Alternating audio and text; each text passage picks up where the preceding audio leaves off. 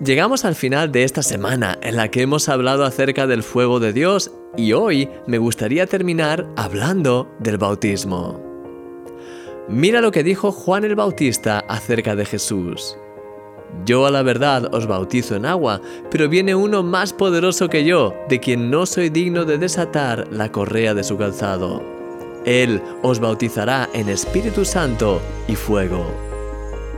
Sí, Jesús es el que nos bautiza con el Espíritu Santo y con fuego.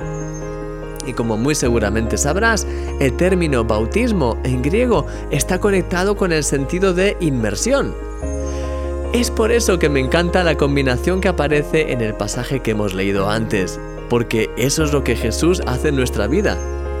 Él nos bautiza en el Espíritu Santo para que vivamos inmersos en su presencia, llenos de Él a rebosar y dirigidos por Él en cada cosa que hagamos. Y Él nos bautiza también con su fuego santo, para que así ese fuego nos purifique y nos haga arder en el deseo apasionado de hacer todo por Él y para Él. Querido amigo, deja que Jesús te inunde hoy de su fuego y de su Espíritu Santo. No hay nada mejor en esta vida que sentirse lleno de Él a rebosar y vivir con esa pasión constante por Dios y por su reino. Te invito a que te unas a mí en oración para pedirle más y más de su presencia. De hecho, vamos a orar ahora mismo. te llevo en mi corazón y en mis oraciones porque eres un milagro y yo soy tu amigo, Christian Misch.